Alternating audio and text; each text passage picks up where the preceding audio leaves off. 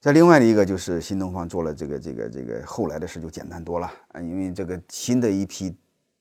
管理团队接上班，因为呃因为这个新东方上市时候是大批量的招人呐，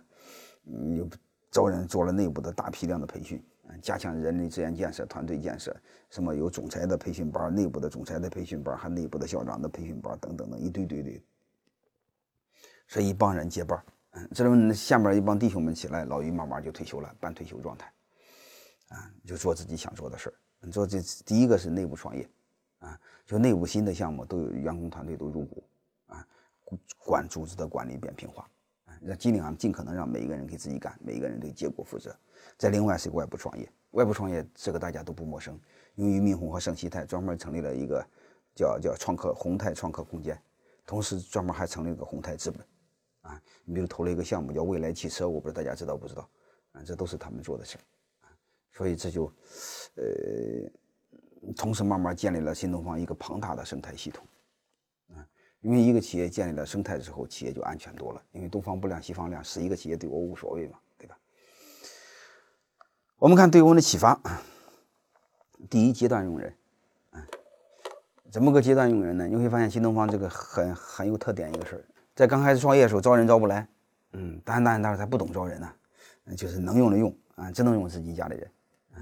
突然发现这帮家里人把这个企业做起来之后，发现能力跟不上怎么办呢？就得换，找谁呢？嗯，找一帮能人，就找大学同学，嗯，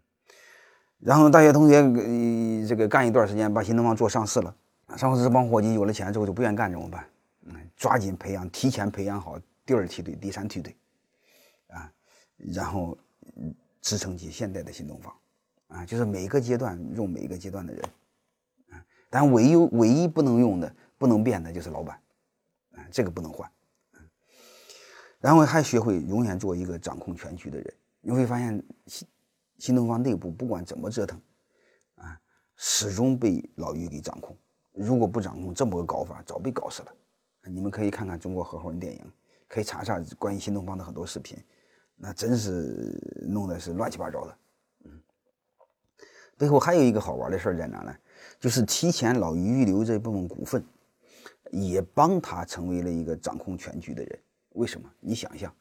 老于代持这种股份，他把股份分给了弟兄们，这帮弟兄们本意上会偏向谁？刚才说过，那帮小股东组成一个小股东联盟，背后搞老于。其实再小的这帮小股东，就是他拿代持那部分股份分的分股份那帮弟兄们，肯定是偏向老于的。小股东联盟搞老于，老于就联联合一帮更小的小股东。然后抵抗别人，啊，所以就是始终做了一个掌控全局的人，这样他心里有底啊，新东方就不乱，有灵魂存在。虽然他只是一个老师，但是他是灵魂啊。还有一个做个好人啊，第一人好和地抗风险，第二个是老于一直在成长，保持高度的学习状态啊，跟上时代的发展，时代的变化啊，一步一步的嗯，把新东方做的是越来越好啊，就是对外界的反应有足够的敏感性。然后让企业该规范的时候就规范，该用能人用能人，该做股权激励做股权激励啊，然后做做的就很好。嗯，现在又开始做生态，也很好啊。所以这些都值得我们学习啊。不管从做人做事上，我认为这个俞敏洪都值得我们去学习啊。行，这个案例我们就分享到这儿。